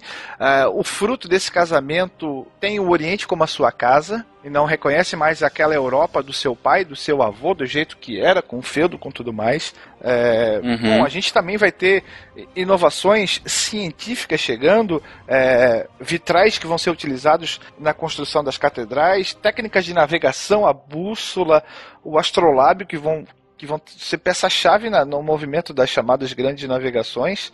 É, o algodão, a cana-de-açúcar também chegam à Europa. Tudo isso, de certa forma, relacionado com o movimento cruzadista ao longo desses quase 200 Uhum. anos. acrescentar um detalhe, né? É, o, te- alguns textos gregos da antiguidade de filósofos foram tomados, é, os ocidentais tomaram contato com esses textos na Ásia Menor e foram recuperados de, Uhum. da- de textos daquela época, né? Que você tem e até a questão da ser interessante, eu tive contato com um arqueólogo sírio há um ano atrás, né, ele mostrando algumas fotos de algumas construções históricas, né, que tinha elementos gregos, elementos romanos, né, os chegaram a fazer cidades colônias naquela região, né, então você teve a redescoberta de uma certa antiguidade também que veio via Oriente Médio, né, que vai ser fundamental porque a gente vai chamar de renascimento. Ou seja, uma consequência de mais longo, para não, de médio prazo aí, porque as últimas cruzadas a gente está falando do final do século XIII, né? Já está às portas do renascimento. Uhum. Então esse contato é, é fundamental para explicar esse, esse, fenômeno que vai ser fundamental para a evolução europeia, né? Sim, comércios, especiarias, tudo isso que o Will tratou bem de forma brilhante aí na Olha sua. só, mas tá um, agora uma rasgação, já foi uma humildade excessiva do Pena, agora a rasgação de seda. que beleza. Desculpa, gente, desculpa. Sou um babaca. É, tem o sentido, na própria Segunda Guerra Mundial, em pleno dia D, você tem o discurso do, do general Eisenhower, né? Soldados, soldados marinheiros e aviadores da Força Expedicionária Aliada, vocês estão prestes a embarcar em uma grandiosa cruzada pela liberdade e pela democracia, né? Então você vê o impacto da ideia da cruzada, o bem contra o mal, a guerra justa. O termo cruzada, o termo guerra santa, ele vez por outra aparece na história, inclusive na nossa história recente, né? Talvez no imaginário coletivo uma luta justa, uma guerra justa, né? Contra um, um, supostamente um terror, contra alguém que é malvadão, e a gente tem novamente o maniqueísmo, o bem e o mal, mas são bem diferentes daqueles que ocorreram lá nos séculos 10, 11 e, e 12. O sentido talvez emule alguma coisa, mas na prática não é bem assim. Mas vocês estão esquecendo do principal influência com relação a discursos uh, presidenciais, que é o discurso que é feito no dia da independência norte-americana pelo presidente Bill Pullman quando da ameaça da invasão alienígena e a necessidade de, de de, enfim, combater, que a raça humana combatesse os alienígenas. E essa foi uma cruzada da raça humana contra os aliens. Não, precisava, não precisaríamos de lanças e nem espadas, mas um micro-organismo só. Né? Exatamente, de um vírus de computador que se manifesta como um, uma caveira para os alienígenas. Obrigado, Bill Gates também. Era, era. Provavelmente era o Windows. Obrigado a quem inventou o USB. Tornou isso um padrão tão universal. Não, não, não é um padrão internacional, é um padrão universal, porque tinha entrada USB naquela bosta.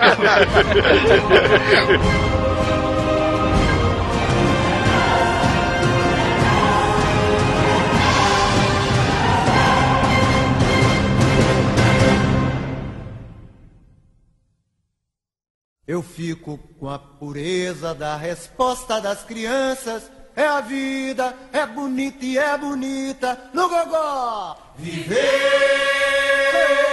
e não terá vergonha de ser feliz. Cantar e cantar e cantar a beleza de ser um eterno aprendiz. Ah, meu Deus, eu sei, eu sei que a vida devia ser bem melhor e será. Mas isso não impede que eu repita. É bonita, é bonita e é bonita.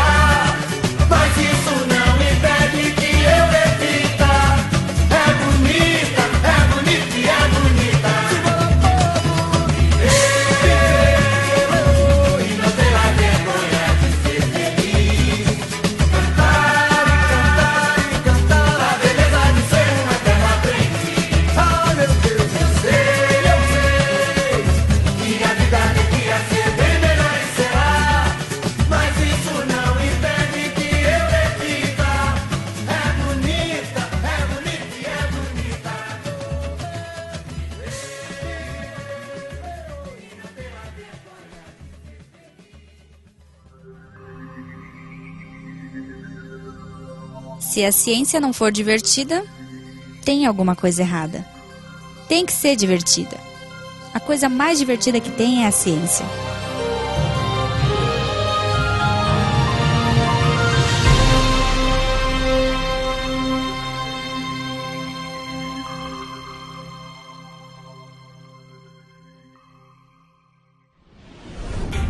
Este programa foi editado por Talkcast. Edições e Produções de Podcast.